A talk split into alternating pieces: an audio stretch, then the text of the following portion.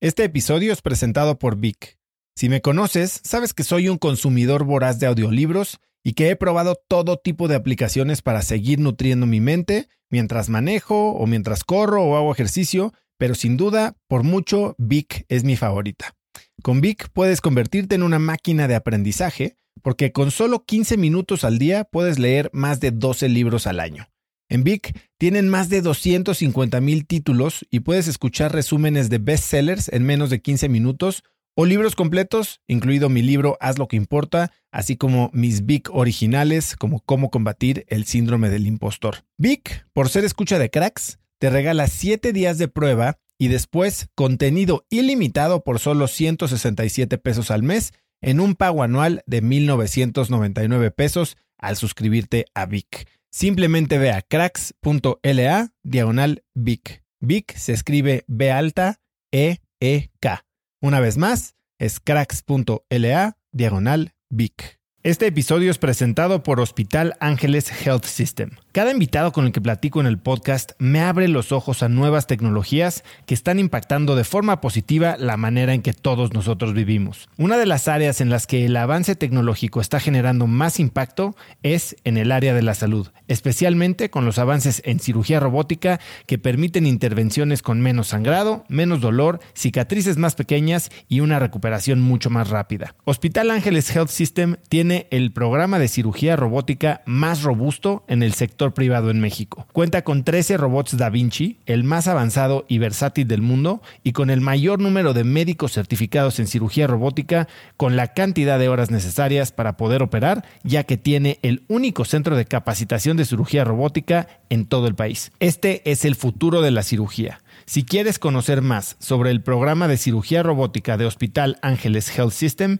y ver el directorio de doctores, visita cracks.la diagonal ángeles. Una vez más, es cracks.la diagonal ángeles. Consulta a tu médico. Finalmente, el éxito tiene que ver con las metas que te pones y, y, si las pudiste alcanzar o no. Eso es una parte fundamental del éxito y si disfrutaste el camino para llegar a ellas.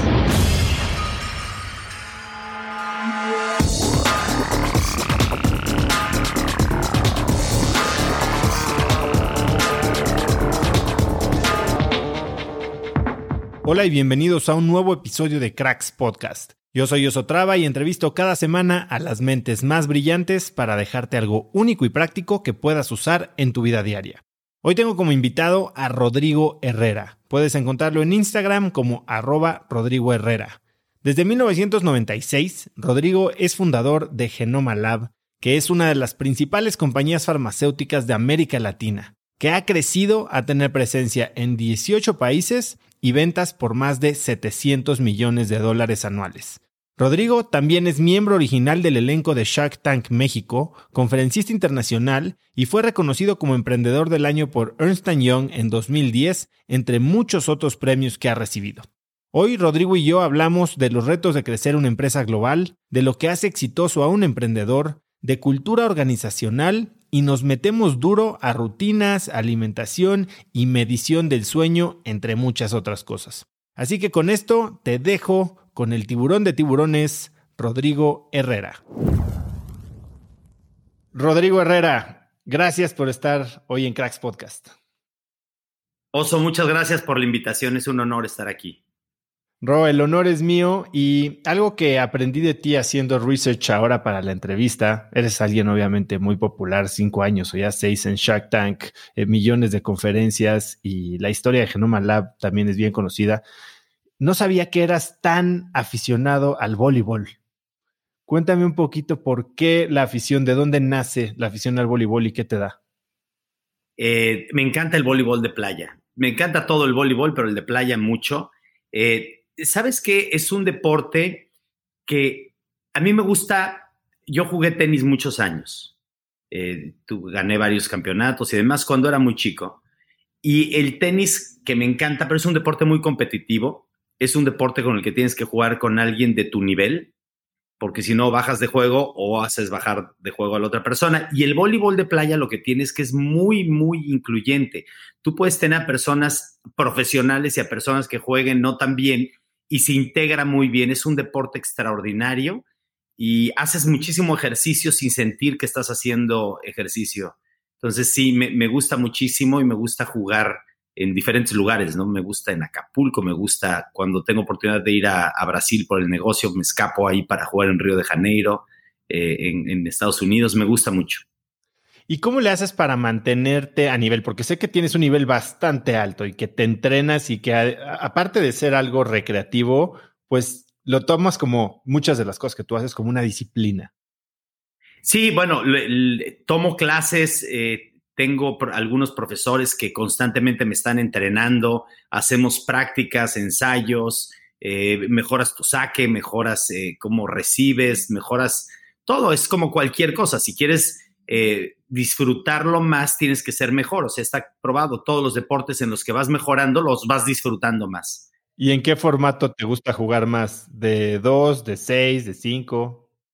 Me gusta, el, bueno, el oficial es como de dos, es, dos contra dos, pero también ya jugando puedes jugar dos contra dos, tres contra tres, cuatro contra cuatro, cuatro contra tres, eh, todos los formatos, seis contra seis.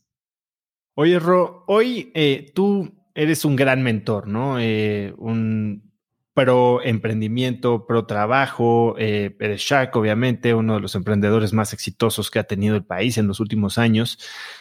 Y tienes esta labor que haces de entrenar y aconsejar a muchos emprendedores jóvenes. Pero tú también fuiste joven y sé que tuviste un gran mentor en Miguel Ángel Cornejo. ¿Cómo llega, cómo arranca esa relación contigo? ¿De dónde lo conoces? Fíjate que estaba un día y mi hermana me dice, tienes que oír a, este conferencista. Y dije, bueno, pues vamos a oírlo. Fui a, una primera conferencia de él y me, me, sentí muy identificado. Es un gran conferencista, pero sobre todo eh, Miguel Ángel Cornejo, en paz descanse, tiene o tenía mucho fondo. No era solamente la forma, era un extraordinario comunicador, sin duda alguna el mejor conferencista que ha dado este país y posiblemente de la historia en habla hispana, eh, pero el fondo, eh, los conocimientos que tenía, la investigación, él era un profundo buscador de casos de éxito y en aquel entonces estudió el caso de éxito de Japón, de Alemania, eh, de Estados Unidos y bajó para analizar cuáles eran esos comportamientos que habían llevado a los países, eh, imagínate Japón y Alemania después de haber perdido la Segunda Guerra Mundial, que digo, no fue hace tanto, no fue hace algo así como 75 años, después de haber perdido la guerra, estar en cenizas literalmente ambos países y hoy vemos las economías que son. Entonces, ¿qué es lo que hicieron bien y de ahí tratar de, adaptarlo y de replicarlo para México? Y eso me marcó profundamente. Eh, porque te das cuenta que hay que construir un país a mediano y a largo plazo. Los planes que esos países, y si vemos otros casos como Singapur o vemos otros casos en, Europa mismo, eh, han salido con un plan estratégico a largo plazo, pero la columna vertebral de todo son los valores. Eso es fundamental. Tú no puedes construir un país, tú no puedes construir una economía si tienes valores de corrupción, si tienes valores de tranza, si tienes valores del menor esfuerzo, si tienes valores de compadrazgo, si tienes valores de concesiones, si tienes valores eh, que están completamente en contra de lo que es un capitalismo sano. Y ahí es donde nos damos cuenta, donde nos encontramos. Eh, oye, ¿qué, ¿qué, hacer de fórmula económica? Porque no hay ninguna perfecta, ¿no? El capitalismo a veces puede ser un poquito devastador para muchos grupos y el socialismo puede desempoderar a los emprendedores que son quienes hacen el crecimiento económico y la generación de empleos. Entonces, ¿dónde juegas? Y, yo creo que hay muchos ejemplos de países donde un capitalismo sin corrupción, sin preferencias, sin monopolios, es, es donde, donde la gente se siente libre de competir, donde siente que tiene oportunidades. Y ese es el fundamento de los valores desde entonces de Miguel Ángel Cornejo, que sí me dejaron muy marcado y que sigo creyendo en ellos. Tiene que haber estos eh, valores de hacer las cosas correctamente, como en su momento eh, todos estos años lo hizo Japón o lo hizo Alemania después de salir de esa crisis que no se compara con la crisis que tenemos nosotros o con, con la, depresión económica que, que, tenemos, no, no hay punto de comparación. y por lo tanto creo que es fundamental eh, seguir y empoderar a las personas para que sigan ese patrón de emprendimiento y de conducta. Y después de esa primera conferencia en la que lo escuchaste, ¿cómo es que se desarrolla la relación? ¿Cómo alguien, qué edad tenías en ese entonces? 24 años. ¿Y qué estabas haciendo?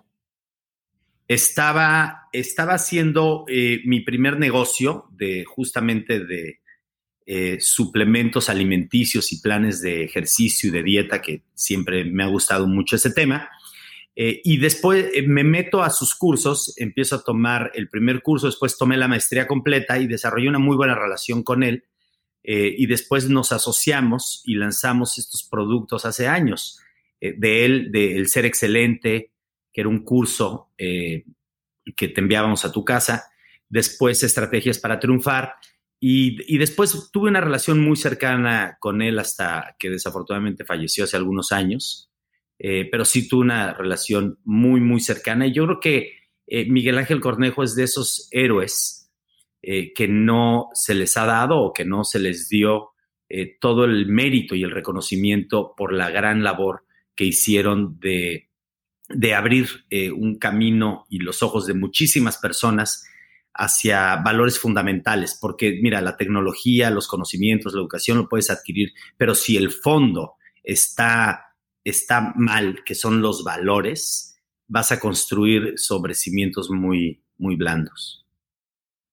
Ahora, cuando piensas en las lecciones que aprendiste de Miguel Ángel y hoy que eres una influencia tan importante en tanta gente que con suerte va a moldear el futuro de este y de varios países, ¿qué tipo de lecciones o qué pasos de los que viste que él siguió tratas de seguir hoy como mentor?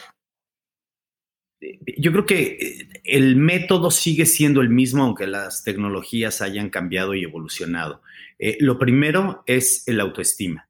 Tú tienes que tener una enorme autoestima te tienes que aceptar a ti mismo, o sea, tenemos, ahora sí que en palabras de Miguel Ángel Cornejo decimos, mira, llegamos con un hardware, ¿no? Que es como somos nuestro físico, y eso es lo que hay.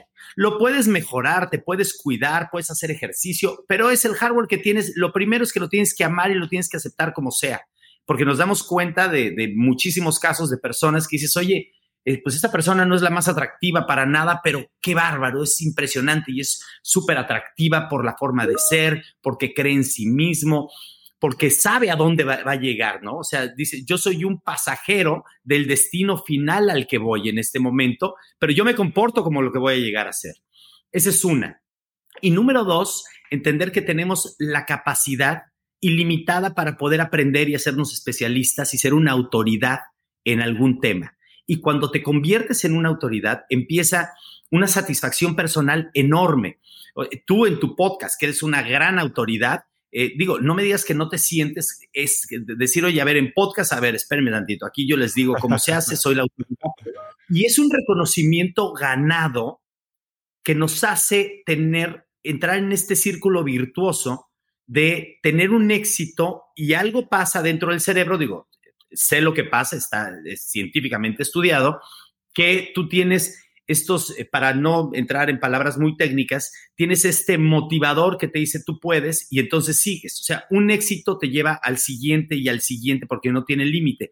Y el reto está cuando tienes un fracaso, porque pasa algo desde un punto de vista de neuroplasticidad que dices, ya me afectó y tú mismo te baja la autoestima. Entonces, el gran reto es decir, todos vamos a fracasar, todos vamos a tener errores, vamos a fallar, pero la capacidad de mantenerte con la autoestima elevada, yo creo que esa es la cualidad más importante que puede tener un ser, un ser humano, porque tú reflejas la actitud en ese momento y la actitud es lo más, lo más importante que hay.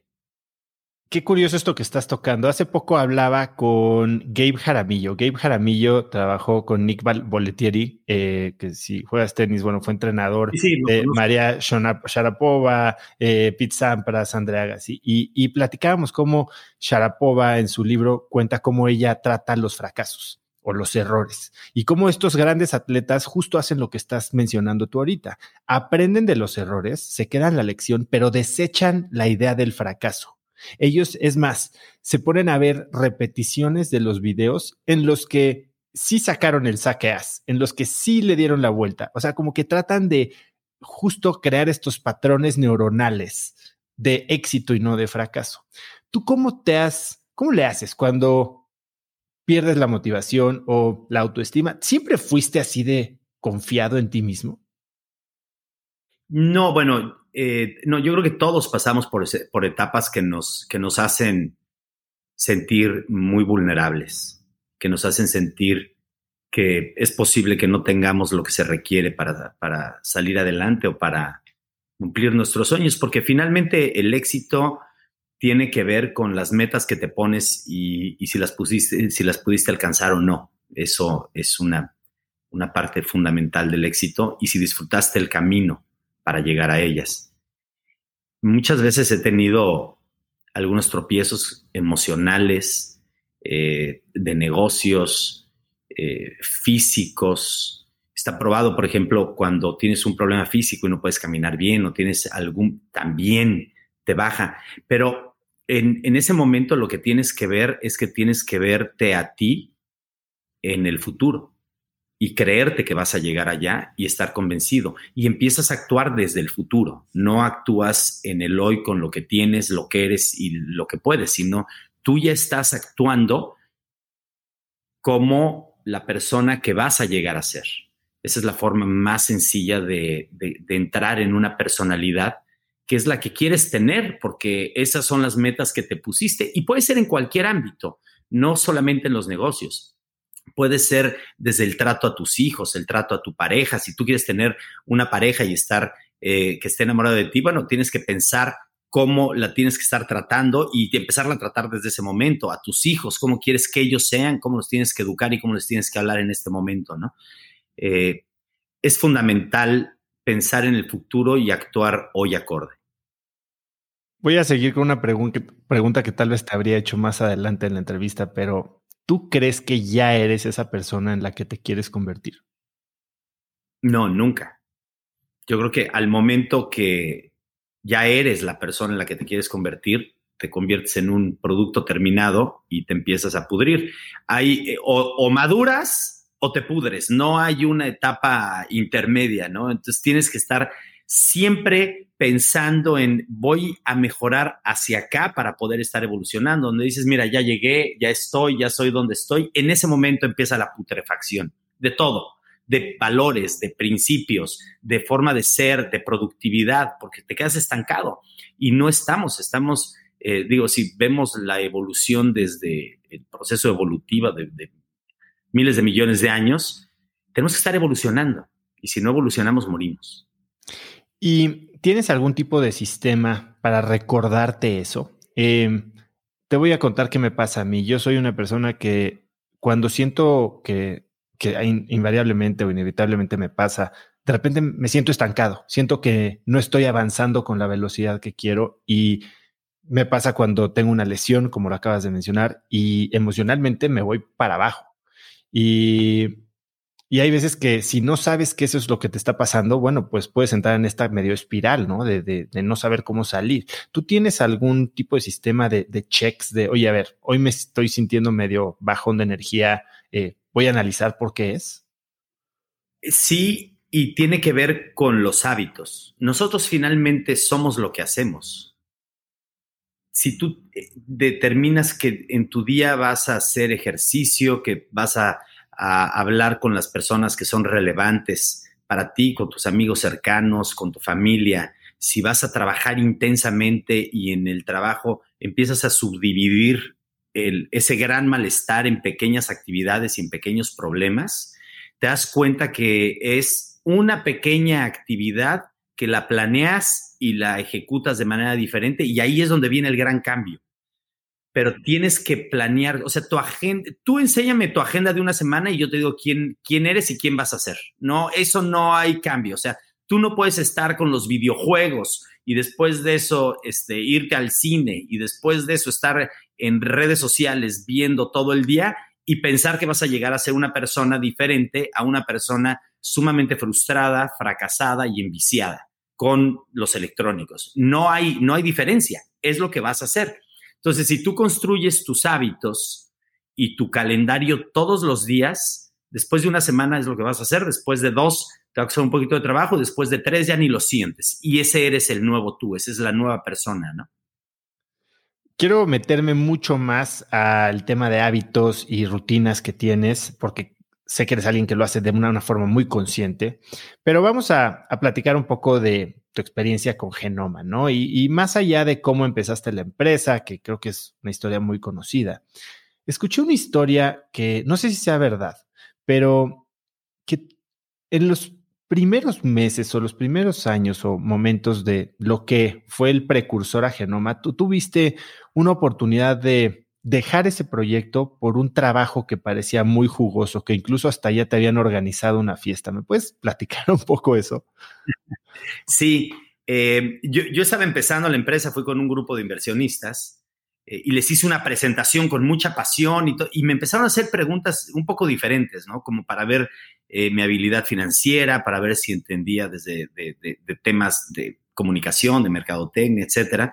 Y yo las respondía, pero siempre tratando de regresar a mis mensajes clave, que era conseguir recursos para, para la empresa. Y después de eso me dijeron, oye, danos un momento. Regresé y me hicieron una, una muy buena oferta de, de trabajo eh, que, que no acepté ok, al momento me quedé muy emocionado, pensé en aceptarla, ya me habían eh, hecho efectivamente una fiesta.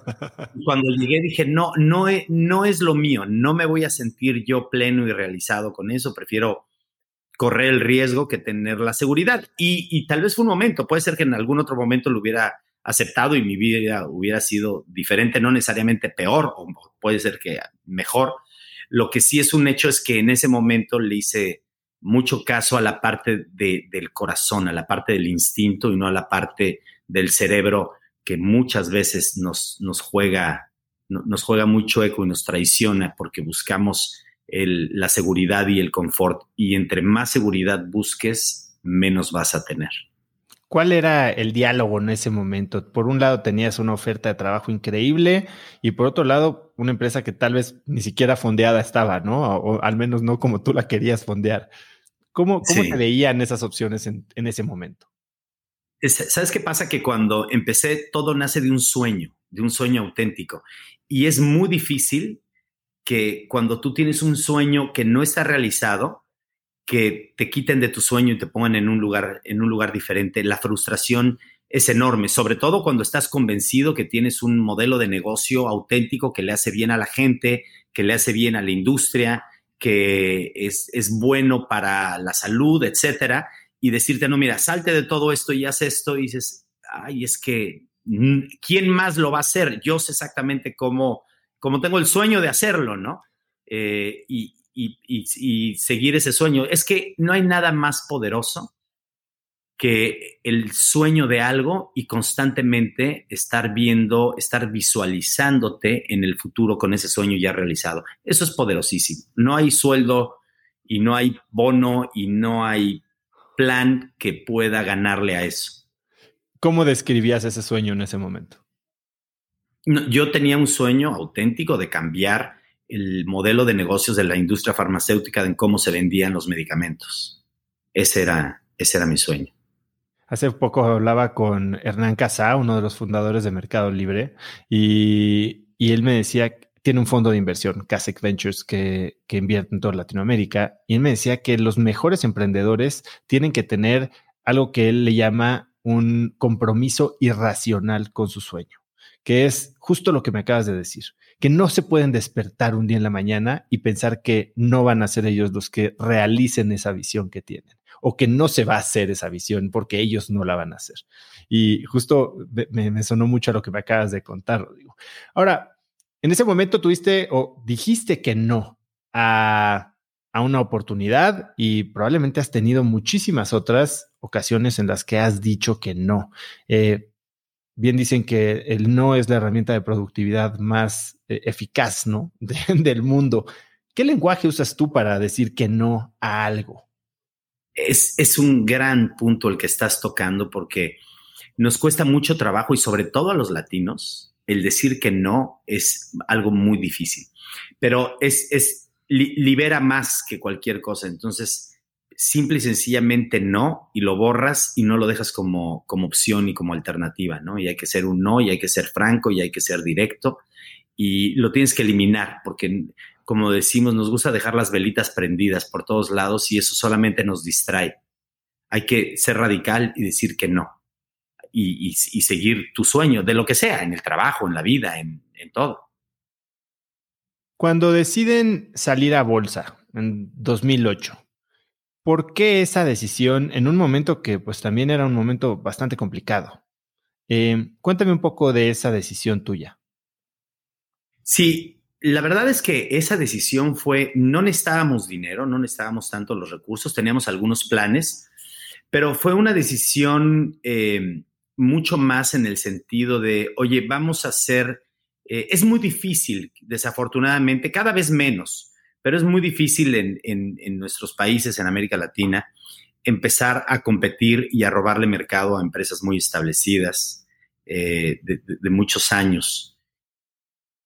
Entonces empiezan con técnicas no necesariamente competitivas directas, ¿no? No es solamente de competir, empiezan a hacer lobbying con autoridades para que te cambien las leyes. Solo para que tengas una idea, nosotros nos han cambiado las leyes desde que empezamos con esto, que la regulación en México era igualita a la de Estados Unidos, de la FDA, nos la han cambiado 14 veces.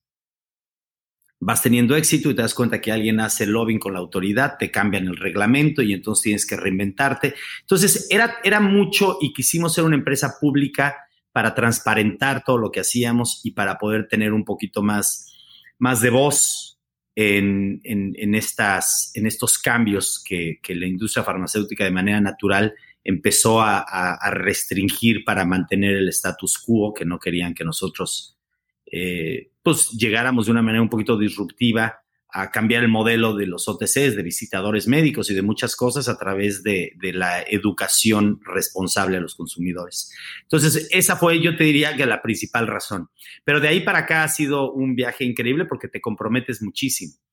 Te sientes sumamente, sumamente comprometido eh, justo cumplimos 13 años de ser una, empresa pública y todavía no, no, me siento ni cercanamente con los resultados que, que tenemos que, dar. Digo, si, si tú hubieras o, si invertiste, más o menos está eh, invertido, tú ah, hubieras tenido un buen rendimiento mejor que tener tu dinero en el banco, mejor que todo, pero no es lo que yo espero. Yo quiero realmente eh, poder retribuirle a los inversionistas con, muchísimo más.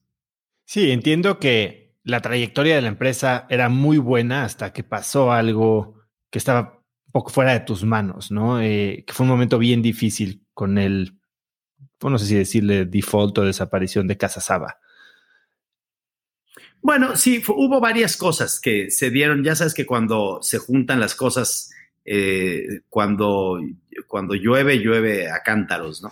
Entonces, se juntaron varios factores. Hubo justamente un cambio de ley eh, brutal, eh, que digo, nos pasó esto en el, en el 2013, 14, un cambio de ley irracional completamente de todos los permisos que teníamos, pero no es la primera vez que nos pasa, es la tercera vez que nos pasó.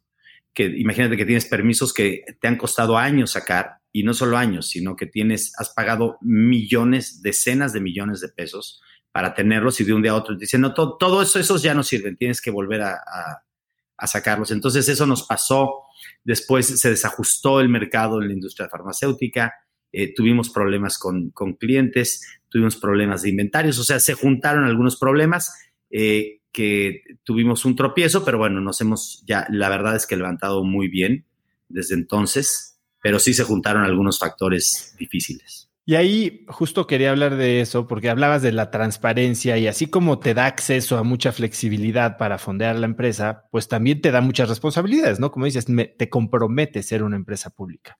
En estos momentos, ¿cómo, cómo manejaste dentro de tu rol en la empresa la relación con inversionistas, con tal vez expectativas eh, irracionales que tenía el mercado. ¿Cómo te hace crecer a ti ese momento?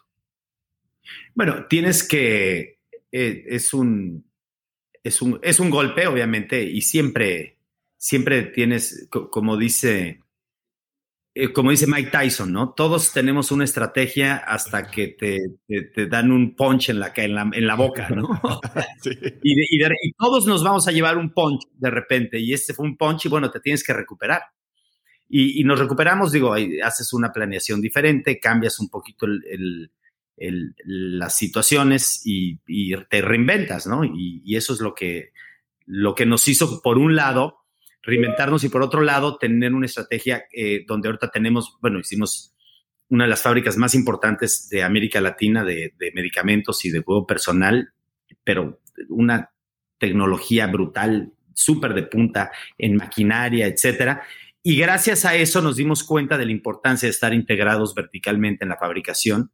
Eh, y, bueno, pues son, hay que reinventarse, todas las empresas se tienen que reinventar y fue un proceso de reinvención. Hoy, hoy que eres eh, inversionista, digamos, de early stage, y tal vez el tiempo ha cambiado mucho desde 2008, ¿no? Hoy ya existe de entrada dos bolsas de valores en, el país y existen la posibilidad de hacerse público vía SPAC en Estados Unidos.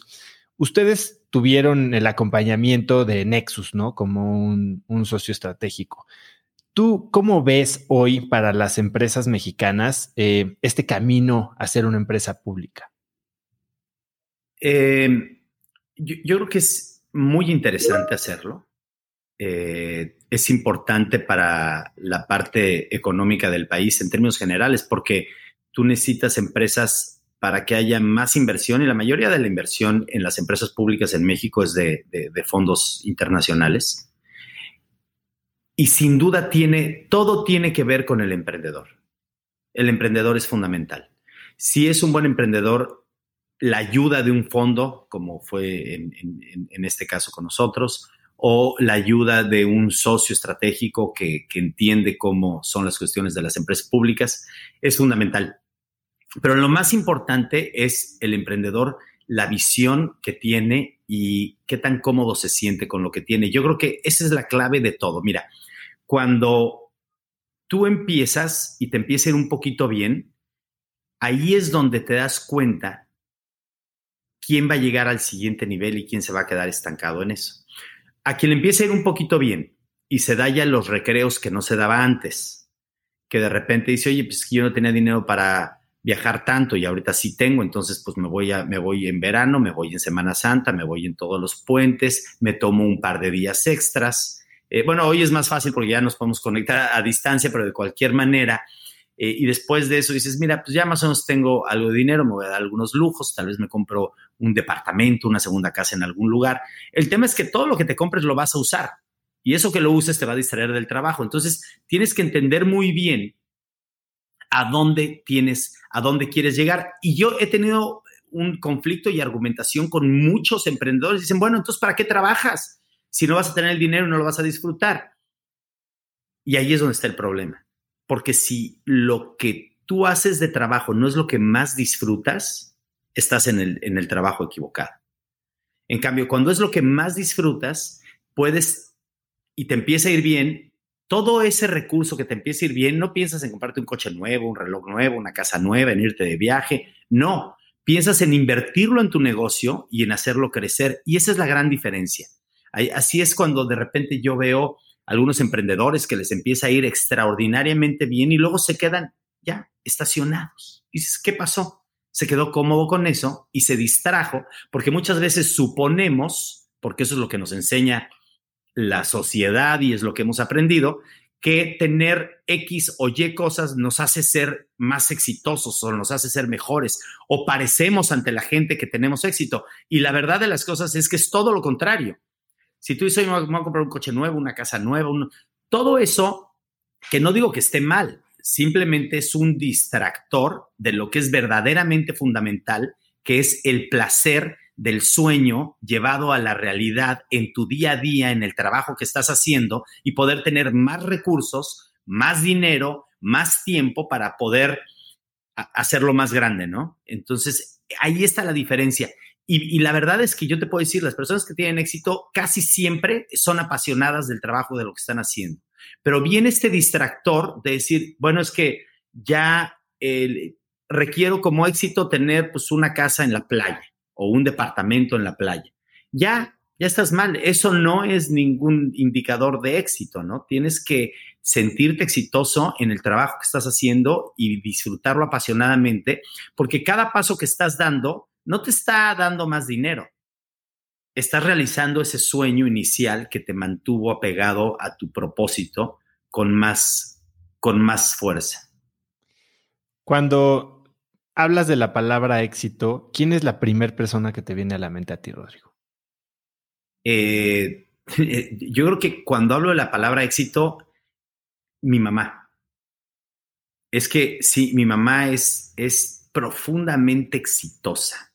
Ella es, eh, es, es, una mujer que extraordinaria, que es emprendedora, ha escrito más de 30 libros, eh, y, todo lo que ella hace, es decir, ella tiene una casa que se llama la Casa de Los Ángeles en la Colonia Condesa, y entonces ahí vende productos, artículos, da conferencias, escribe libros y todas las utilidades las tiene para ayudar a las personas que no tienen, les da, hace comida, les hace comidas casi todos los días, les da donde dormir, les da. Entonces, es profundamente exitosa porque realiza su sueño y tiene un sueño increíble que es ayudar a las personas que menos tienen eh, con, con, con, mensajes y con libros que, que están dentro, pues dentro de algo positivo, ¿no? Más allá que si una persona puede ser creyente o no, es algo positivo, es sin hacerle eh, daño a nadie y es profundamente feliz con lo que tiene y tiene, eh, tiene más de 70 años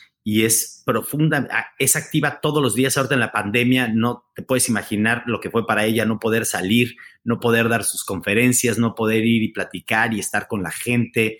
Eh, fue muy doloroso. Entonces, ese es un, caso para mí de, de éxito. Rodrigo, mientras va creciendo la empresa, tal vez, como bien dices, ¿no? El emprendedor desenfocado puede ser un cuello de botella, pero a veces el emprendedor, incluso enfocado, es un cuello de botella. Y, llega este momento en el que, tal vez por expectativas igual de inversionistas, del mercado, en caso de ser pública, se trae supervisión adulta, por llamarle así, o, management experto. ¿Cuál ha sido tu experiencia? Porque sé que ha habido CEOs, has regresado como CEO. ¿Cómo, ¿Cómo se vive eso como emprendedor y cuándo es el momento de sustituirte como, como CEO? Sí, mira, yo creo que como yo digo, cuando empiezas hay que ser todólogo, ¿no? Tú tienes que cobrar, vender, eh, supervisar la, producción, eh, actuar, dirigirlos, como tienes que tratar de hacer todo lo posible para ahorrar lo más que se pueda en otros puestos, pero de manera natural, cuando te empieza a ir un poco bien como emprendedor, tienes fortalezas y debilidades como todos. Y tú lo que tienes que hacer es enfocarte en las fortalezas que regularmente es lo que más te gusta hacer. Y todas las demás actividades buscar a alguien mejor que tú para que las haga, porque lo que hace crecer al negocio y lo que lo hizo crecer originalmente tiene que ver con las fortalezas que como emprendedor tienes y esas se tienen que potencializar al máximo. Y con la mayor parte de tu tiempo libre quitando otras actividades que no eres esencial y dejándote en las actividades esenciales, es como es mucho más exitoso. Y lo vemos en muchos casos, lo vemos desde desde, pues no sé, desde los cantantes, los artistas, que tú dices, mira, a ver, tú deja al cantante que cante y que componga sus canciones y que practique su voz. Cuando se mete a negociar con el del concierto, ahí es donde empieza a fallar el negocio. Entonces, dejar a alguien en lo que no, es muy claro ahí porque ahí el talento está bien definido, eres el cantante. Pero también en, en el trabajo tienes que enfocarte en donde tienes el mayor talento que, insisto, regularmente es lo que más te gusta hacer. ¿Cuáles son tus dos o tres mayores talentos que es en lo que te enfocas dentro de la empresa? ¿O han ido cambiando con el tiempo? No, no, es muy difícil que cambien. Eh, a mí me gusta mucho la parte de innovación, de desarrollo de, de nuevos productos, la parte de conceptos y de mercadotecnia. Eso me gusta mucho y también me encanta la parte de negocios, o sea, de alianzas estratégicas, de, pensar en, nuevas formas de hacer, de hacer negocios. Esas son las tres cosas en las, que, en las que hoy en día tengo la gran suerte de tener un equipo mucho mejor que yo en, todo lo demás y también un equipo complementario en estas actividades extraordinario. Y, se vuelve un placer. No hay sábados, no hay domingos, no hay, no hay noches, porque es un placer. Cuando yo estoy viendo y un producto y estoy con los científicos y con los médicos hablando de una nueva fórmula para el pelo que va a tener X ingrediente activo más este otro y que te das cuenta de lo que hace técnicamente y además organolépticamente, es una pasión. O sea, eso no, eso no es, no es trabajo. Yo debería de pagar por hacerlo, no porque no, no, no, no, no lo contrario. Y en la parte de marketing, eh, Genoma Labs ciertamente lo que ha hecho es crear un portafolio de marcas, ¿no? Algunas las han desarrollado internamente, algunas las han comprado. Em, he escuchado que tienes una manera muy particular de pensar sobre cómo nombras tus productos. ¿Cuál es esa manera que utilizas y por qué? Ok, me, gustan los nombres eh, propios, no me gustan los nombres genéricos. No te digo que no lo he hecho en el pasado, pero hoy me gustan los nombres propios, los nombres que apelen a algo que ya conocemos de manera directa o indirecta para que puedas activar la recordación de una manera muy fácil, eh, con asociación, porque la memoria tiene que ver con la asociación, eh, y, que, y que sean muy diferenciados de lo que existe. Justo ahorita que dijiste de, recuerdos o ganchos, sé que uno de los libros que te gustan a ti mucho es How to Build a Story Brand. Eh, hay uno nuevo que leí eh, que se llama Contagious de Jonah Berg. No sé si lo has leído. Ya lo leíste. Y él habla de, los, los, steps, exactamente. Y habla de los hooks, ¿no? O bueno, de los triggers. Eh, ¿Cómo? Y, escuché alguna vez a alguien decir, no, alguien no debería poder dar una vuelta sobre su propio eje sin ver algo que le recuerde a ti o a tu producto. Correcto. Extraordinario. Sí, mira, el, trigger es fundamental para el nombre. Justo lo, que decías es un gran libro, el de Contagious. Eh, y el trigger es fundamental porque hoy tú nada más imagínate la cantidad, miles de diferentes anuncios que nos tratan de meter Ahora, una marca nueva que no tenga una connotación a algo que desde un sentido nostálgico eh, es muy difícil o, es más fácil si lo haces de una manera nostálgica, eh, que apele a algo y sí es fundamental. Sí, ahí entra la parte de emoción, ¿no? Sí. Que alguna vez te oí hablar de cuando estaban incursionando o pensando entrar al mercado latino en Estados Unidos y, y cómo la gente asumía que los latinos compraban productos allá por nostalgia, por este vínculo emocional y que tú lo que descubriste es que compraban lo que compraban porque no entendían otra cosa.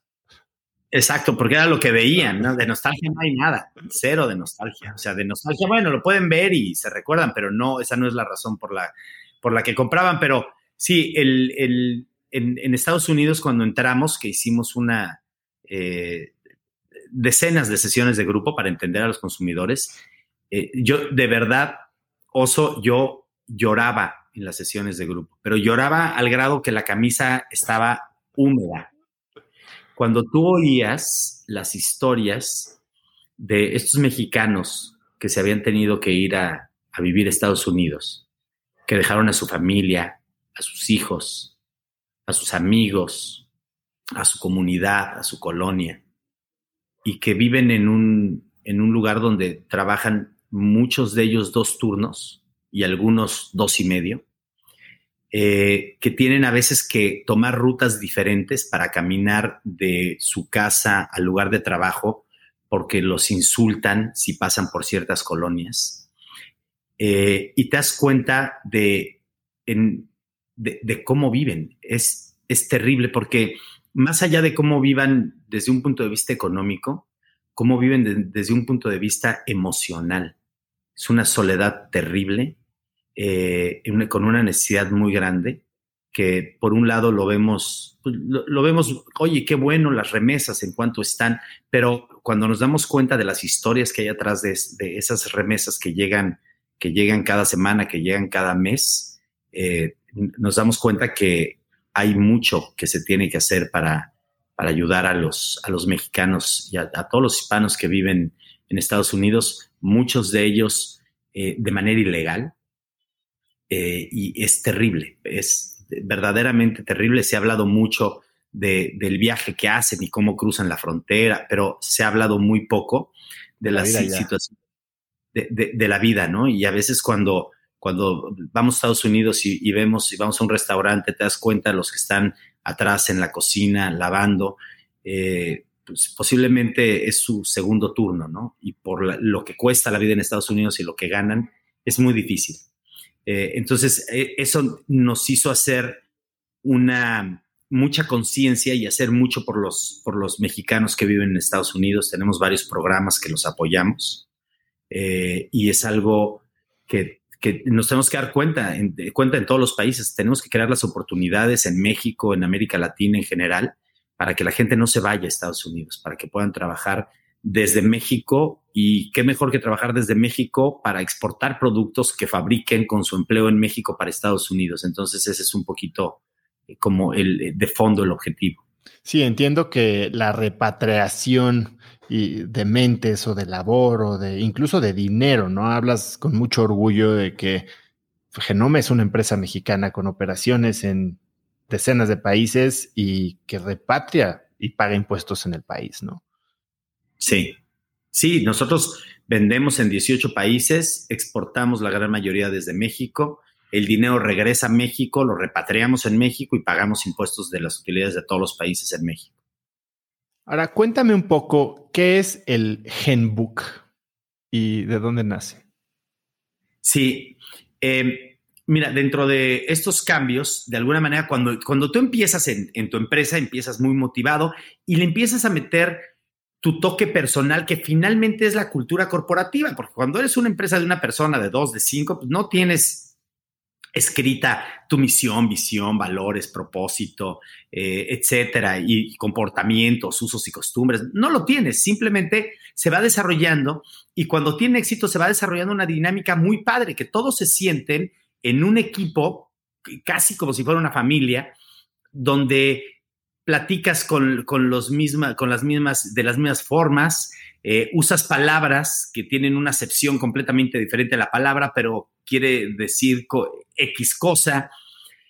Y después de eso vas creciendo, vas creciendo y se te puede salir de control un poquito, porque tal vez algún director en un país pues no sigue esa filosofía o aquí en el caso que, como tú dices, eh, pasó alguna persona o algunas personas en puestos muy relevantes y de manera natural cambiaron esa forma de ser que era eh, de la empresa y metieron pues una cultura que no necesariamente es la que respeta a la gente, a la que nunca hay insultos, a la que siempre se habla bien, a la que no se sube el tono de voz. Y se crea una cultura de miedo y se crea una cultura de faltas de respeto, de gritos, y entonces ahí fue donde dije, a ver, vamos a detenernos aquí y vamos a documentar cuál es la verdadera cultura y el origen de la empresa con el, con el equipo directivo nuevo. Nos sentamos y nos pusimos a hacer todos los valores, todas las conductas, los comportamientos, nuestro ADN, la misión, el propósito. Lo pusimos en un libro que es el Handbook, no lo tengo por aquí, pero, pero, y ahí viene todo lo que es genoma y cómo comportarnos. Y, no hay duda, cuando tienes duda, te vas al Genbook y ahí te dice la forma de actuar, ¿no? Y, nos sentimos muy orgullosos porque actuando de esa manera la gente se siente muy cómoda y se siente muy, muy bien. ¿Y cómo haces para que, porque manuales de comportamiento y manuales de cultura pues, en todas las empresas de repente las hay y nadie los abre? ¿Cómo logras que el Genbook deje de ser un documento y empiece a ser una práctica? Mira, es que es de manera natural, más bien lo abres cuando alguien tiene una conducta fuera, fuera de ello. O sea, lo eh, usas como referencia. como referencia, ¿no? Cuando alguien, por ejemplo, está en una reunión y alguien saca el celular, entonces decimos, oye, página 72 me parece que es, ¿no? O sea, oye, ¿qué pasa con esto? Entonces, te explica lo que pasa en el cerebro cuando estás switchándote del celular, que no tienes concentración, y además te explica el tiempo que tú gastas y la sensación que tienen las demás personas de una falta de respeto profundísima porque volteaste a ver esta adicción terrible que hay con el celular, que sentimos que algo va a pasar. No pasa nada, o sea, si no lo ves en cuatro horas, no pasa nada, pero sentimos a los cinco minutos, a los diez, a las dos horas de que estamos perdiendo el mundo por completo. Eso es, eso es terrible. Y sobre todo, eh, con el Genbook, que es este libro de valores y de principios, te das cuenta, hay algo fundamental. Mira, hay, hay cuatro, tipos de, cuatro tipos de, colaboradores. El primero es el que tiene los principios y valores igual que, igual que tú como emprendedor y que la empresa y que está comprometido con el propósito y la misión de la empresa, pero no da buenos resultados. ¿Qué haces con él? Bueno, a él lo tienes que mantener, le tienes que dar una segunda oportunidad y lo tienes que motivar. ¿Qué pasa? Y después el segundo tipo de colaborador, el que tiene tus mismos principios y valores, que está comprometido con el propósito de la empresa y que da buenos resultados. Bueno, a ese lo tienes que promoción, que promover y le tienes que, que asegurarte de que no se te va, porque esos son los más importantes. Después el tercer tipo es el que no tiene tus mismos principios y valores, no está comprometido con el propósito de la empresa y no da resultados. Esos hay que sacarlos de inmediato, pero en un segundo. Además no los vas a extrañar y él te lo va a agradecer porque no pertenece ahí. Y el cuarto es el más peligroso de todos. Es el que te va a traicionar, es el que te va a hacer perder mucho más es aquel que no tiene los principios y valores, que no está comprometido con la misión y el propósito de la empresa, pero que da extraordinarios resultados, que llega y que llegue y que supera las ventas y llega, ese es el más dañino y es el primero que tienes que sacar, aunque te duela en el alma perder los resultados que obtiene. Ese te va a traicionar, ese no lo hace por la empresa, lo hace por él mismo, de una manera egoísta. No está involucrado ni le interesa el equipo, le interesa él, su bono, su comisión. Ese hay que quitarlo, es lo más dañino para una organización. Es el típico eh, vendedor que es un rockstar, pero trata con la punta del pie a todo mundo, no, no llega a las juntas, hasta te falta el respeto. Hay que quitarlo de inmediato. Es el peor de todos. Pero no esperar que llegue el siguiente mes, quitarlo, ya, como dicen, hay que arrancarle el curita y que ya que, funcione así solo. Oye, Eso es, este... experiencia es lo que me ha, me ha, demostrado, que esos son los, los más dañinos. Y este libro, ¿Lo has hecho público alguna vez? Es un documento interno, pero por ejemplo, Netflix tiene algo similar que de hecho está en su website y lo lees antes de aplicar a, a cualquier puesto en Netflix. ¿Ustedes hacen algo así o es público? Sabes que no, pero es muy buena idea y con tu idea, Oso, vamos a hacer el handbook público ya. Voy a, voy a tomar nota de eso y... El día que lo tengas, yo lo meto a mi newsletter y se lo comparto a todo el mundo, me va a encantar leerlo. Buenísimo. Ro, eh, pues venimos de un año bien difícil, ¿no? Y acabas de decir que tiene muchas ventajas, como ya poder trabajar en donde sea. Eh, sé que tú eres de los que piensan que cuando todo el mundo tiene miedo hay que invertir. ¿Cómo viviste 2020 dentro de Genoma? Mira, es una, es, una, es un año trágico, ¿no? Es una gran tragedia la cantidad de vidas que se perdieron, eh, como muchas industrias y negocios eh, se quebraron, otros están muy complicados, pero yo lo vi como un año extraordinario. Fue un año en el que nos unió muchísimo, eh, en, muchos, en, muchos frentes. Yo creo que todos con la familia nos unimos porque pues, tenemos que estar con ellos, ¿no? Y te das cuenta, esos valores esenciales eh, regresaron, entonces me gustó mucho. Eh, aprendimos a poder trabajar desde casa, que era, yo era enemigo de ello, junto con muchos grandes autores de cultura corporativa y, muchos grandes empresarios que estaban, estaban en contra, pues hoy nos dimos cuenta de que se puede algo un poquito híbrido, de alguna manera, permanentemente. Y esto, lo más importante es que cambia la calidad de vida de las personas. O sea, había personas que hacían dos horas para ir al trabajo de ida y dos horas de regreso. Entonces, estás hablando cuatro horas por cinco días, son 20 horas, estás hablando de más de mil horas al año perdidas en el tráfico y además con el claxon, con el mal humor, con el, en el transporte público. No, entonces fue un año de una transformación enorme eh, y de hacer las cosas importantes. Una cosa de la que no mucha gente habla, que es extraordinaria, es que con esto se acabó el radiopasillo. Ya no hay chismes. Ya no, o sea, de repente había una cantidad de tiempo que estabas en la oficina, de repente llegaba alguien, oye, te encontraba en el pasillo, oye, Sabes que, oye, es que me dijo fulano que Sutano está haciendo, entonces yo lo quería checar contigo. Eso se acabó, ¿no? Ahorita estás aquí en una, en una, en una conferencia y dice, oye, es que Sutano, a ver, vamos a sumarlo, ¿no? Fulano, a ver, ¿qué opinas de esta situación? ya no hay la oportunidad y entonces aquí también pensamos, todas esas personas que lo, que, lo único que hacían, una parte muy importante de lo que hacían, era estar en el radiopasillo y en el chisme. Y lo más grave, era su forma de sobrevivencia, porque eran los que creaban los problemas y los que te los arreglaban, ¿no? Oye, ¿qué pasó? No es que creo que hay un problema con la gente de ventas en tal y tal, pero yo lo arreglo y te platico. Entonces, son los causantes de problemas que después te los arreglan, esos ya no existen. Entonces, como que muchas cosas tomaron un curso... Eh, muy positivo.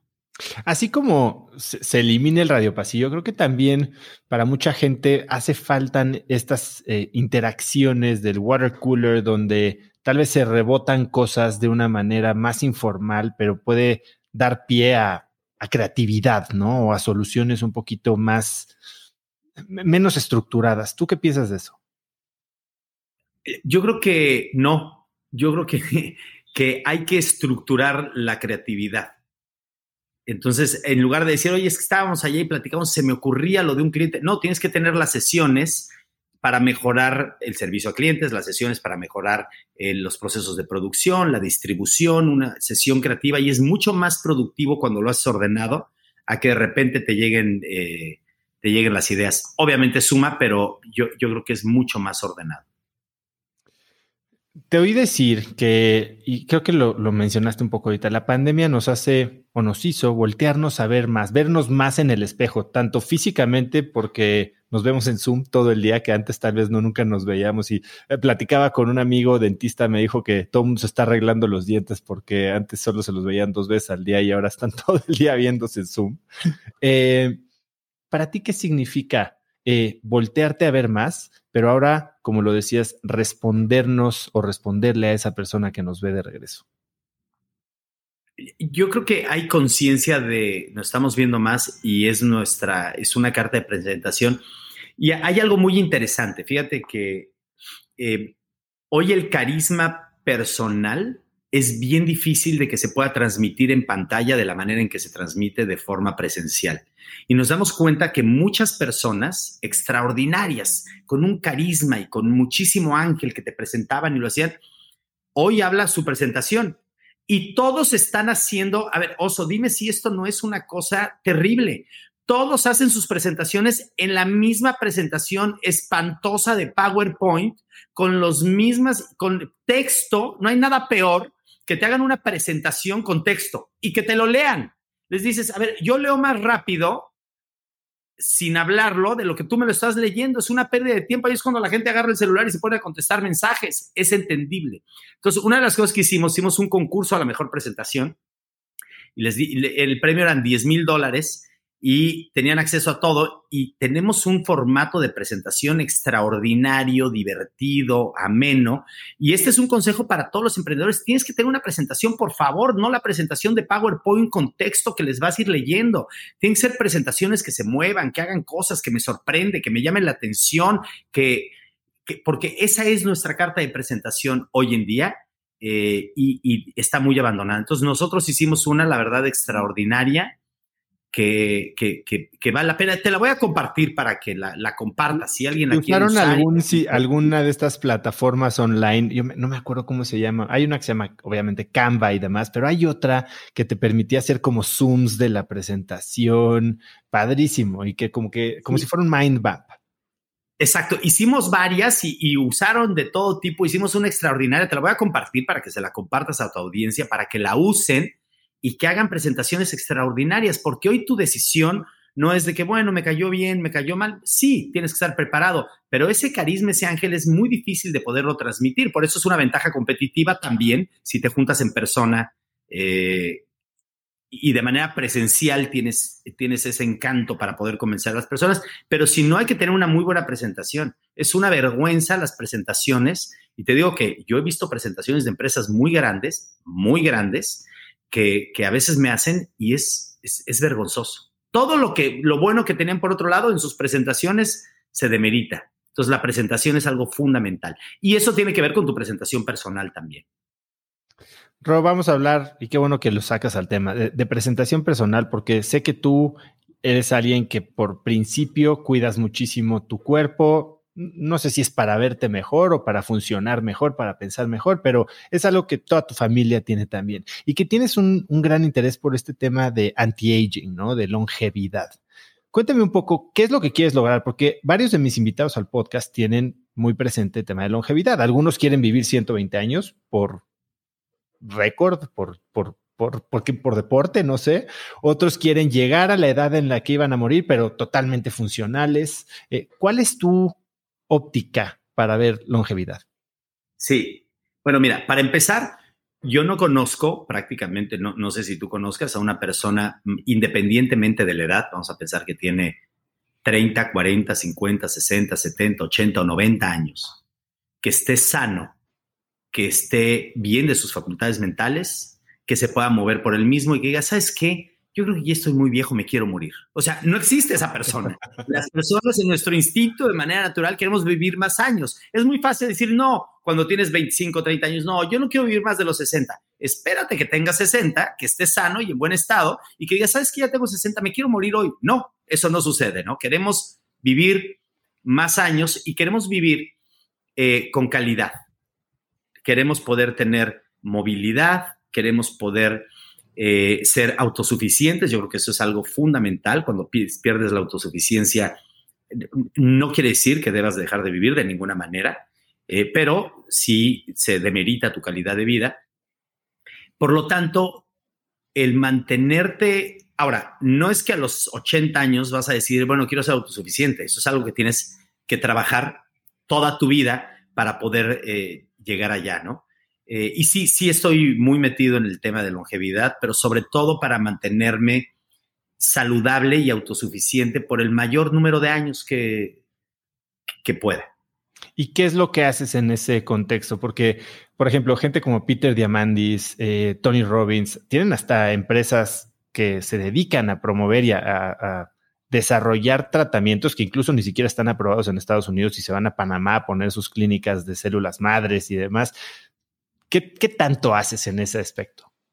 Sí, mira, yo creo en, realmente yo creo en el sistema de aprobación de medicamentos de la FDA en Estados Unidos, de EMA en Europa. Entonces, yo no me, pondría ni me, algo experimental en, un país, no.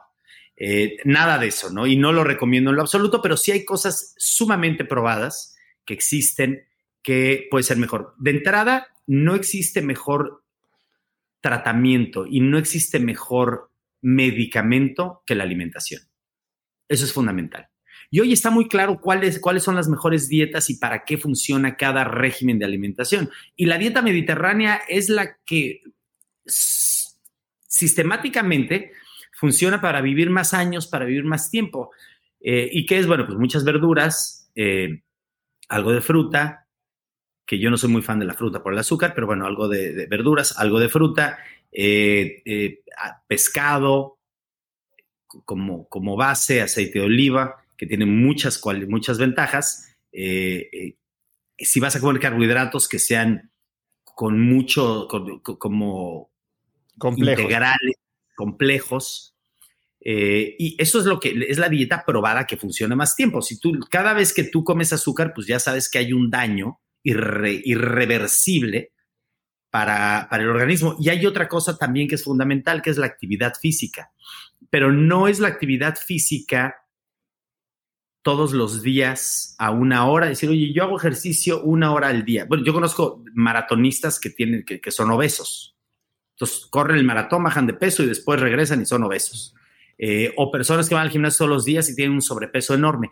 El tema tiene que ver con, después de 50 minutos, el daño celular que tienes por mantenerte sentado y sin actividad es irreversible, es para toda tu vida. Ahí lo, que pasa cuando las células se, se reproducen, la mitosis, lo que sucede es que si estás sentado hay una reproducción deficiente de las células. Por eso es que los relojes, los anillos, todos los dispositivos que nos ayudan te dicen, párate y muévete, hay que estarse moviendo cada 50 minutos, cada hora es fundamental. Yo creo que eso es lo más importante eh, para la longevidad, eso y la dieta. Y ya después existen otros medicamentos y algunos suplementos que no están completamente probados científicamente, pero sí hay bastante evidencia algo de la, de la metformina, que es para bajar el azúcar, las estatinas. O sea, con supervisión médica puedes entrar a eso si, si ya estás más interesado, ¿no? Pero sí es, es fundamental. Yo creo que las personas que hoy no se cuidan y que se olvidan, llega la factura durísima. ¿Cuántas veces al día comes tú? Es que hago diferentes dietas. A, a, a, veces hago el ayuno intermitente, ahorita no estoy haciéndolo. Entonces, como a veces hago lo que es como Body for Life, esta metodología, y como seis veces al día, pero por lo general trato de comer tres veces al día. Con dieta ¿Suplementas? Eh, sí. ¿Qué tomas? Tomo eh, cúrcuma, eh, tomo para las articulaciones glucosamina y condritina, que es un, un producto nuestro, X-Ray no, no haciendo comercial, pero sí es el que... se vale, se vale. eh, básicamente yo te diría que esas son las dos cosas y un multivitamínico, tomo Shot B, eso es lo que tomo como de base todos los días. ¿Proteína tomas algo? Sí, a veces tomo proteína de suero de leche cuando, cuando le pego fuerte al gimnasio. La tomo antes y después. Ahora vamos a hablar de algo que ha sido medio controversial que has dicho tú, que es el sueño. Eh, en algún momento dijiste que dormías tres horas al día y ah, ya hablaste de que trabajas sábados y domingos, pero también sé que has, eh, o eres alguien que está abierto a cambiar de opinión. ¿No? Y ahorita mencionaste los anillos y por ahí algún día vi que estabas usando el Aura Ring, que yo lo, estoy usando también yo y estoy aprendiendo mucho de mi sueño. Ah, pues ahí estás. Eh, cuéntame. Ahorita a las manos, pero ¿por qué, lo, ¿Por qué lo empezaste a usar y si estabas tan contento durmiendo tres horas al día? Sí, mira, es que hay, hay diferentes eh, avances científicos y teorías. Eh, yo había leído varios libros, uno que se llamaba Say Goodnight to Insomnia, varios libros del sueño, hasta que leí este último que se llama, que es de Matthew Walker, el Why, We Sleep. Sí. Eh, y te das cuenta de todos los estudios clínicos que hay cuando tienes pocas horas de sueño, el daño irreversible que hay en el cerebro y en el cuerpo, etcétera. Entonces, eso cambió mucho mi forma de, de pensar y de ver y de ver el sueño y te das cuenta hay una correlación directa con personas que duermen pocas horas y Alzheimer, por ejemplo. Eh, por lo tanto, hay que respetar el sueño eh, en, la, medida de lo posible, buscar las ocho horas diarias. Yo era medio enemigo de eso, porque hay personas que no las necesitamos, que con tres horas nos sentimos eh, perfectamente, pero es necesario. Hoy la evidencia científica apunta a que hay que respetar mucho más las horas de sueño. ¿Y lo estás logrando? No del todo, eh, pero sí ha mejorado. En, bueno, en el Aura Ring que tú lo tienes, ¿qué tal empiezas? No sé en cuántas horas empezaste tú y en cuántas estás. Te quería preguntar, porque me encantaría saber cómo se ve tu noche de sueño. Yo te puedo compartir la mía. Estoy alrededor de siete horas y media durmiendo. Tengo muy buen sueño REM, como dos horas y cacho, que eso hace que la memoria sea muy buena, pero mi restfulness y mi deep sleep es consistentemente bajo y eso hace que me sienta cansado. Soy de los que me muevo mucho en la noche, me paro al baño, etcétera. Eh, estoy trabajando ciertas cosas para eso y me he dado cuenta del efecto de la cafeína en la tarde, eh, estoy usando lentes de luz azul, eh, una serie de cosas. ¿Tú cómo, cómo se ve tu noche? bueno, sabes que varía mucho pero hoy ya que la tengo más estable, empecé en mi promedio eran tres horas, tres horas quince, tres horas veinte. Ahorita ya estoy arriba de las seis. Eh, también el REM es, eh, tengo más de dos horas de REM. El DEEP también muy complicado. Tengo, eh, en los días que no hago ejercicio, puedo tener 15 minutos, 20, 25 minutos. Y los días que hago dos o tres días seguidos de ejercicio, intenso, se me va arriba de una hora que es extraordinario. Ya arriba de una hora ya me siento muy cómodo. Eh, pero no si te pasa que yo me levanto y en función de lo cansado que me siento, ya sé cuántos minutos eh, dormí de deep. llevo un par de semanas con esto, entonces estoy aprendiendo, tanto el anillo está aprendiendo de mí como yo a interpretar el anillo, pero sí, ya empiezo a ver una correlación eh, mucho más clara, ¿no? Sí, ahora quiere el, sueño profundo, el, el, deep, si dejas el celular tres horas antes, pero lo dejas todo, electrónicos, todo por completo, te pones eh, a leer, que puedes con la Kindle o con el libro, porque tiene, es diferente la, iluminación de la Kindle, eh, te sube brutalmente el deep. Sí, eso creo que es lo que me está, el, el, hack que me está faltando, no lo puedo soltar y la tele en la noche, fíjate que es como la actividad que hago con mi esposa, eh, ver alguna serie o algo. Ya me cambiaron. Antes veía series como muy, muy intensas. Ahora ya me pusieron a ver Masterchef y entonces me quedo dormido más rápido. No, no recomendable ver Masterchef si estás haciendo intermittent fasting, porque entonces sí es como una tortura bastante dura. Sí. Oye, y hablando de ejercicio, ¿qué es ejercicio intenso para ti? Eh, bueno, ejercicio intenso para mí es eh, una hora y cuarto en el gimnasio con pesas. ¿Y eso es lo que haces cuatro o cinco días a la semana? Ajá, y hago un poco de cardio. No soy muy fan del cardio, pero sí hago. Oye, eres un lector voraz y ahorita me dijiste que eso es lo que haces antes de dormir. Eh, también alguna vez oí que dijiste que una de las claves para mantenerte encima de tu industria y como apasionado de tu industria es suscribirte a todos los newsletters, eh, ir a todos los eventos, leer todos los libros de industria. Hoy, y vamos a centrarnos en newsletters. ¿Qué newsletters recibes consistentemente que leas? Porque luego te suscribes a miles y nunca los lees.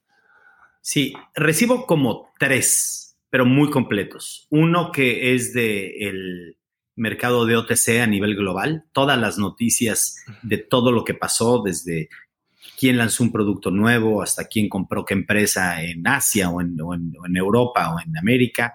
Eh, entonces, ese es muy completo, ese lo leo cada semana. Después hay uno también de nuevos ingredientes activos eh, de Incosmetic, es una organización que hacen ferias, etcétera. Entonces, todos los nuevos descubrimientos de ya salió estudios clínicos de un producto que te lo pones en la piel y te ayuda para X, Y cosa, ¿no? Entonces, eso, esos dos yo te diría que son la base. Y después recibo también, eh, en general, de ya más como de, empresas.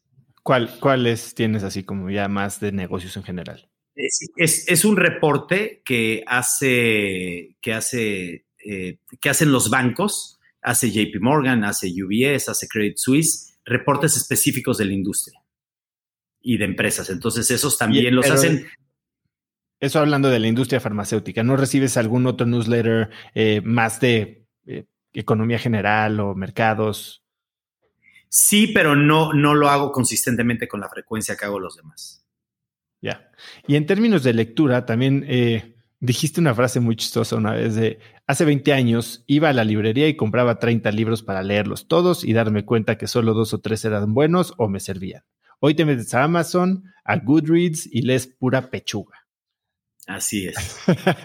Tú, ¿qué, pura pechuga. Eh, eh, lees, eh, usas Kindle, también sé que eres gran fan de audiolibros. ¿Cuál es tu manera más común en la que consumes libros?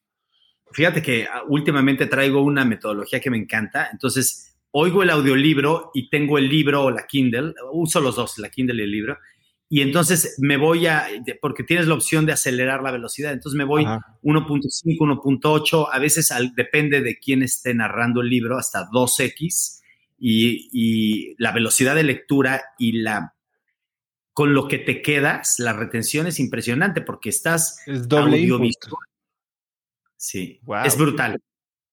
Y esto lo haces Tienes que comprar el audiolibro y el libro.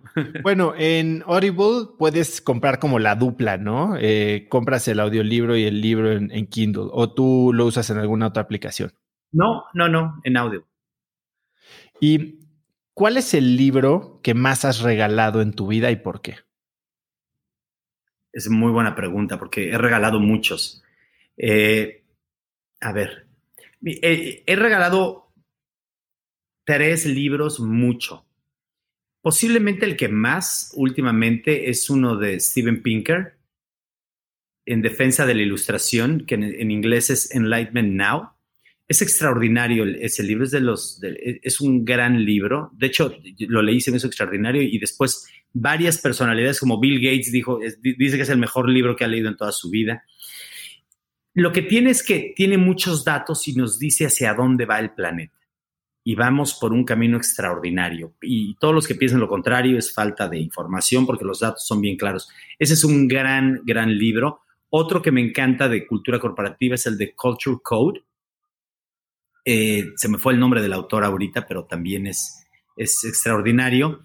Y otro que me gusta mucho, eh, que se llama Leading from Purpose que lo que te hace es que te ayuda a encontrar tu propósito y tu, tu norte en, la vida, ¿no? Para saber qué es lo que, a lo que te tienes que enfocar. Y tiene una metodología padrísima eh, de cómo, cómo seguir y cómo encaminarte y te da mucha orientación para no distraerte en cosas que, van a ser temporales y que, y que no es tu sueño. Siguiendo la línea del libro de Enlightenment Now, que no lo he leído, pero he escuchado muchísimo y hasta siento que ya lo leí, que me lo voy a poner de tarea. Eh, ¿Cuál crees que es el reto más grande que está enfrentando la humanidad en este momento? Yo creo que hay que entender un solo sistema socioeconómico e implementarlo de manera generalizada. Es muy difícil cuando tú ves países con extremos tan grandes, ¿no? Como Corea del Norte, que es, una desgracia lo que está pasando ahí. Eh, y después ves algunos países sumamente capitalistas que también tienen, tienen algunos retos. Entonces, yo creo que el reto más grande es encontrar el sistema político, económico y social que funcione, porque muchos no funcionan y muchos son, sabes que hace poco decidí volver a leer eh, el manifiesto comunista de, Marx y Engels. Es increíble, de verdad. Lo es, es, muy corto, hay que volverlo a leer, seguramente en la escuela o algo así lo, lo, lo leíste, pero hay que volverlo a leer, porque yo creo que es la pieza de literatura más increíble que se ha escrito. O sea, tú lo lees, yo lo leí y dije, tenemos que ser comunistas todos. Después dices, ah, no, no, espérame, espérame, no funcionó el sistema. Eso ya lo intentaron. Ya lo intentaron, ya lo probaron, pero es increíble la manera en que lo pone y cómo lo va a redactar. Es, es verdaderamente increíble. Entonces, hay que entender, hay que aprender de la historia, hay que aprender lo que no funciona, hay que aprender lo que ha funcionado.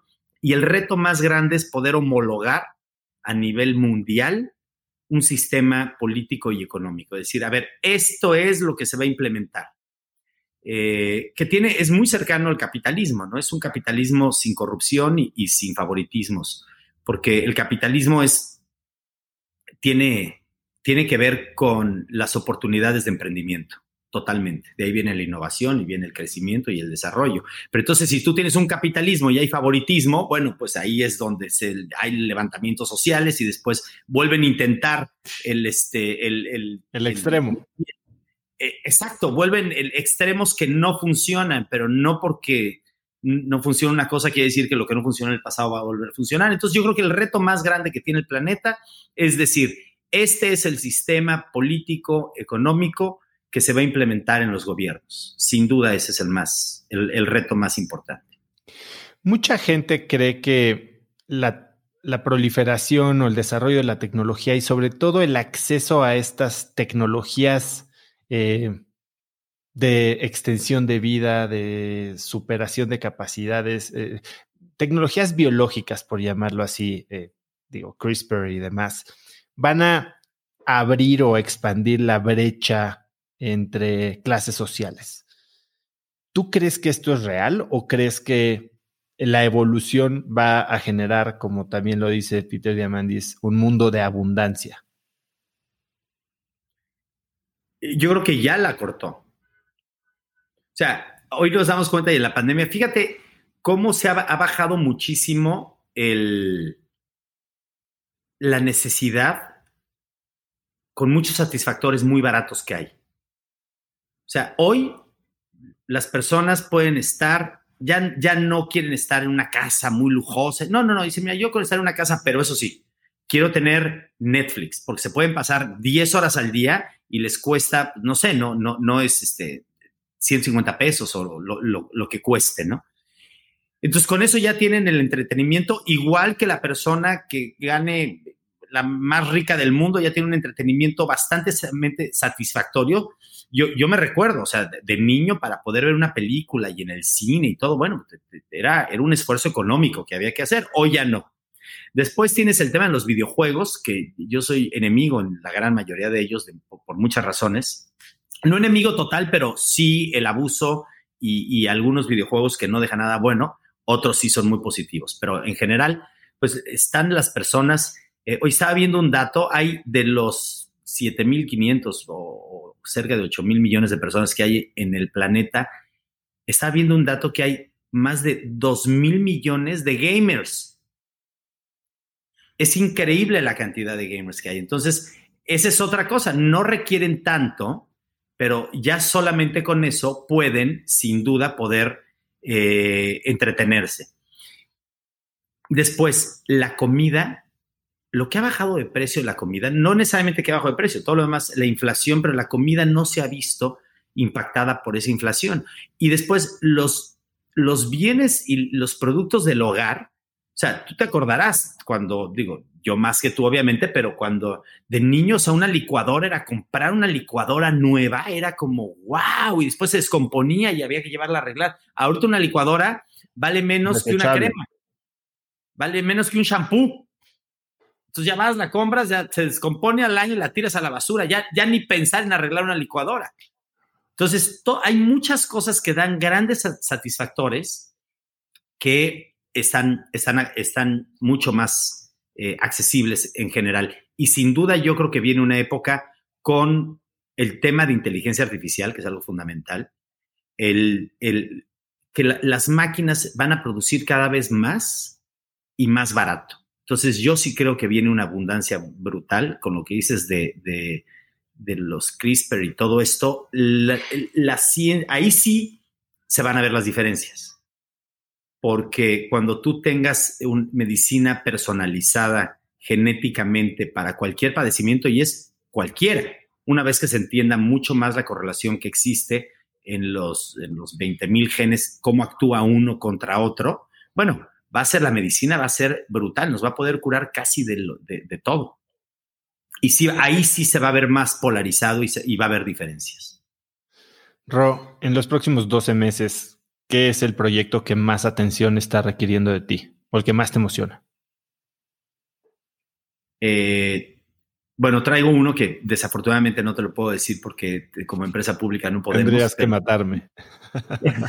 pero es el que más me emociona, es algo transformacional que estamos pensando hacer, buscando hacerlo. Muy interesante, es eso.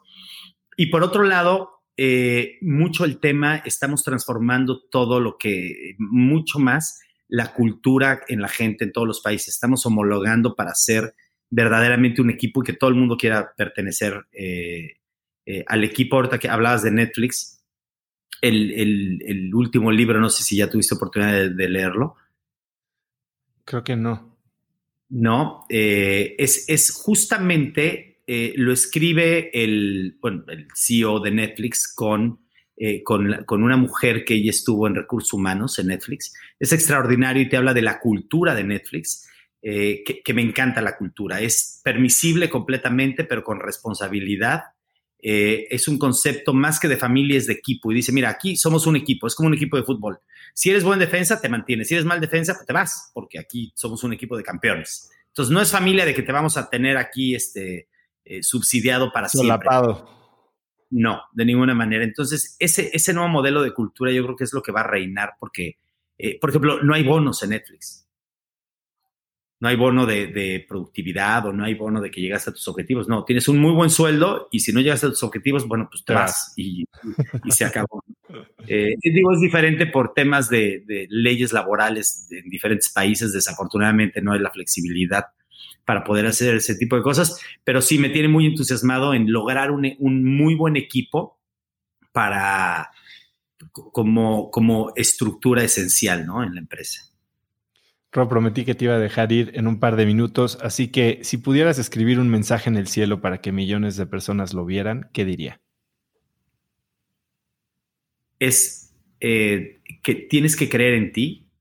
El futuro viene extraordinariamente bien, pero únicamente para los que piensan que pueden ser parte de ese futuro y transformarlo.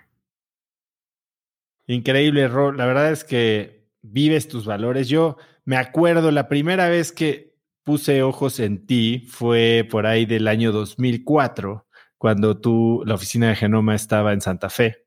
Eh, yo trabajaba en el mismo edificio. Y entonces tú llegabas y te ibas y yo decía, no manches, qué bien le va este güey. Este, y, desde ahí, bueno, pues he seguido toda la historia eh, de, la salida a bolsa y, y ver lo que has construido y escucharte ahora que tuve oportunidad de oír todas las entrevistas que has dado, el, tamaño del proyecto y, y, a dónde has llevado el sueño me parece verdaderamente inspirador. Eres un crack, Ro. Muchas gracias por tu tiempo. No, muchísimas gracias, Oso. Es un honor estar aquí. Además, ya entiendo por qué es de verdad, y esto es un mensaje para todo tu auditorio, ya que estás aquí contigo, te, ¿sabes qué haces? das una paz y tranquilidad y confianza enorme. Qué, talento tan increíble tienes, ¿eh? Lo has trabajado y desarrollado, pero da una paz enorme estar aquí en tu programa. Muchas gracias. Ro, eh, gracias. Eh, lo tomo, no lo tomo a la ligera. La verdad es curiosidad pura lo que, lo que yo expreso aquí y gracias por abrirte de esta manera. Algo que quieras agregar, ¿dónde te puede seguir la gente? Ah, pues en, mis redes sociales, que las he tenido un poquito desactivadas, pero ya, ya regreso con todo. En Estabas dándole duro. Sí, sí, sí. Lo que pasa es que, ¿sabes qué? La pandemia nos desajustó de ciertas cosas, ¿no? Y, la verdad es que no, no me reinventé en las redes sociales durante la pandemia, entonces ahorita ya me reinventé y ya, ya voy con todo. En Instagram, en Facebook y en Twitter. ¿Tus redes sociales, para quien no las conoce, nos las puedes repetir? Sí, en Instagram, Rodrigo Herrera, en, Twitter y en Facebook, Rodrigo Herrera A. ¿Y en cuál es el más activo? ¿Dónde es donde más respondes, digamos? En la verdad que en los tres.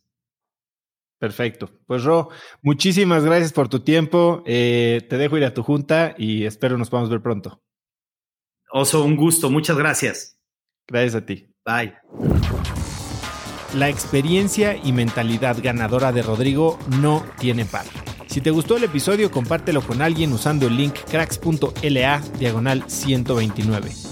También sigue Cracks Podcast en Spotify o suscríbete en iTunes y califícanos ahí con 5 estrellas para que más gente nos encuentre y tengamos a más y mejores invitados. Mencióname en Instagram o Twitter con la lección que más te llevas del episodio de hoy como arroba osotrava y no olvides mencionar a Rodrigo como arroba Rodrigo Herrera. Puedes encontrar links a todo lo que Rodrigo y yo hablamos el día de hoy en cracks.la diagonal 129 y antes de irte, no olvides registrarte para recibir mi newsletter Viernes de Cracks, que es un correo muy corto que mando todos los viernes con 5 tips, artículos, libros, gadgets, frases o cosas que me encuentro en internet y que creo que pueden ayudarte a tener una vida más productiva o al menos empezar una conversación interesante el fin de semana. Son más de 60 mil personas las que lo reciben cada semana y es de lo que mejores comentarios recibo en mis redes. Para registrarte es muy fácil, solo tienes que ir a cracks.la diagonal viernes y muy pronto estaré en tu inbox. Es cracks.la diagonal viernes. Y ahora sí, eso es todo por hoy. Yo soy Osotrava y espero que tengas una semana de cracks. Este episodio es presentado por Vic. Si me conoces, sabes que soy un consumidor voraz de audiolibros y que he probado todo tipo de aplicaciones para seguir nutriendo mi mente mientras manejo o mientras corro o hago ejercicio, pero sin duda, por mucho, Vic es mi favorita. Con Vic puedes convertirte en una máquina de aprendizaje porque con solo 15 minutos al día puedes leer más de 12 libros al año. En Vic tienen más de 250 mil títulos y puedes escuchar resúmenes de bestsellers en menos de 15 minutos o libros completos, incluido mi libro Haz lo que importa, así como mis Vic originales como Cómo combatir el síndrome del impostor. Vic, por ser escucha de cracks, te regala 7 días de prueba y después contenido ilimitado por solo 167 pesos al mes en un pago anual de 1.999 pesos al suscribirte a Vic. Simplemente ve a cracks.la diagonal VIC. VIC se escribe B alta E E K. Una vez más, es diagonal VIC. Este episodio es presentado por Hospital Ángeles Health System. Cada invitado con el que platico en el podcast me abre los ojos a nuevas tecnologías que están impactando de forma positiva la manera en que todos nosotros vivimos. Una de las áreas en las que el avance tecnológico está generando más impacto es en el área de la salud, especialmente con los avances en cirugía robótica que permiten intervenciones con menos sangrado, menos dolor, cicatrices más pequeñas y una recuperación mucho más rápida. Hospital Ángeles Health System el programa de cirugía robótica más robusto en el sector privado en México. Cuenta con 13 robots Da Vinci, el más avanzado y versátil del mundo, y con el mayor número de médicos certificados en cirugía robótica, con la cantidad de horas necesarias para poder operar, ya que tiene el único centro de capacitación de cirugía robótica en todo el país. Este es el futuro de la cirugía. Si quieres conocer más sobre el programa de cirugía robótica de Hospital Ángeles Health System y ver el directorio de doctores, visita cracks.la diagonal ángeles. Una vez más, es cracks.la diagonal ángeles. Consulta a tu médico.